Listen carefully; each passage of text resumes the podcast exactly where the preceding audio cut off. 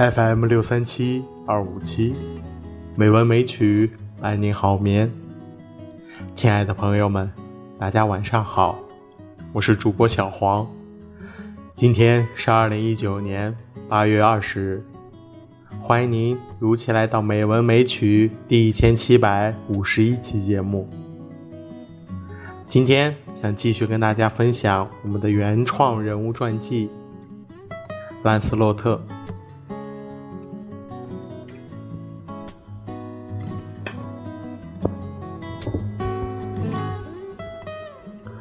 兰斯洛特这一辈子，最不缺少的就是桃花运。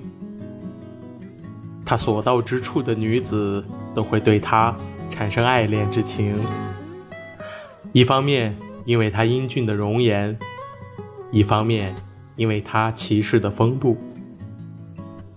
不过，兰斯洛特心里只有一个人——亚瑟王的王后圭尼维亚。为了他。兰斯洛特拒绝了一段又一段姻缘。从某种意义上说，兰斯洛特也是一个专情到了极点的人。虽然二人是在背着亚瑟王搞的秘密恋情，但实际上也只有亚瑟被蒙在了鼓里。旁观者们对一组三角恋情看得可是一清二楚。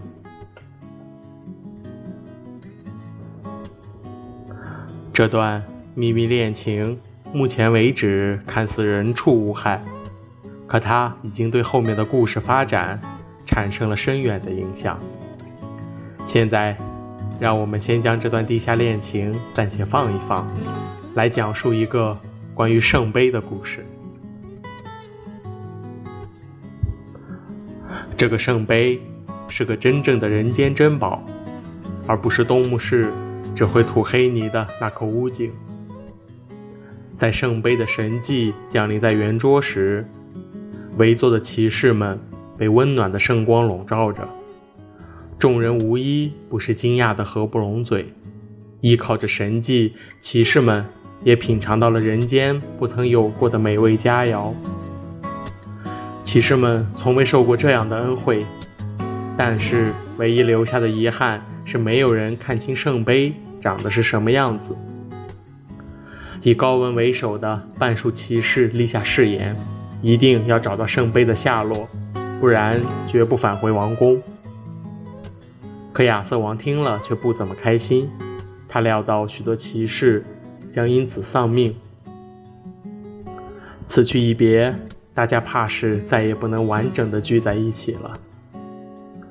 亚瑟王让兰斯洛特想办法取消这次冒险，可是骑士的誓言是无比珍贵的，一旦立下就不能够悔改。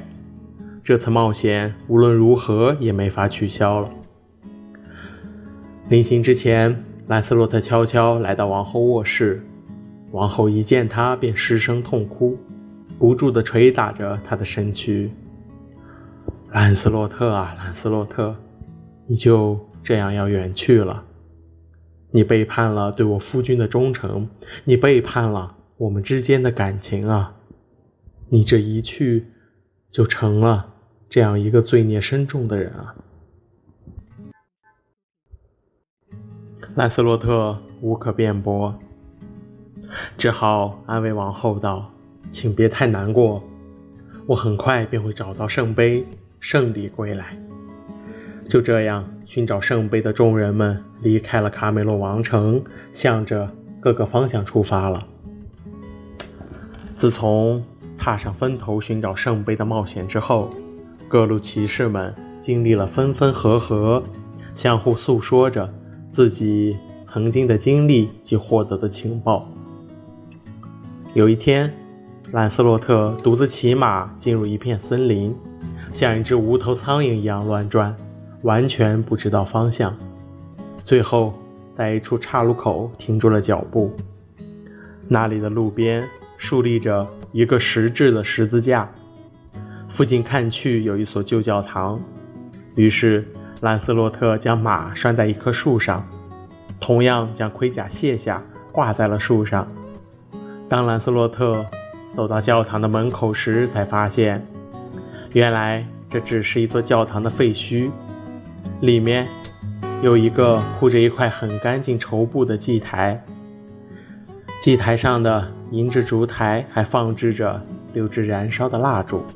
面对这样奇怪的光景，兰斯洛特很想一探究竟，但却找不到教堂的入口在哪里，只好悻悻地离开，回到十字架旁，郁闷地睡着了。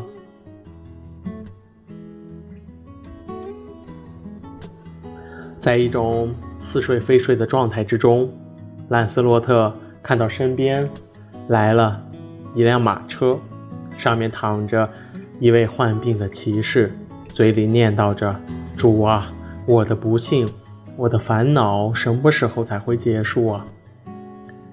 我为我曾犯下的罪受了这么多苦，何时才能宽恕我呢？”骑士的语音落下。四周陷入寂静，可兰斯洛特随即意识到了这份寂静的来源。那个本应在教堂废墟中的烛台缓缓地出现在了眼前，恍惚之中，他甚至还看到了圣杯的影子。那正是圆桌骑士们追寻的无上神迹。这位患病的骑士挣扎着爬了起来，向着圣杯匍匐过去。嘴里念着一切感激赞美的话语，亲吻了一下圣杯，随即这位骑士站立了起来，他身上的病痛完全消失了。圣杯随后停留了一会儿，便与那烛台一同消失了。奇怪的是，兰斯洛特头脑清晰地目睹了这个过程，但却没有力气让自己的身体做任何行动。恍惚之间，兰斯洛特。再一次失去了意识。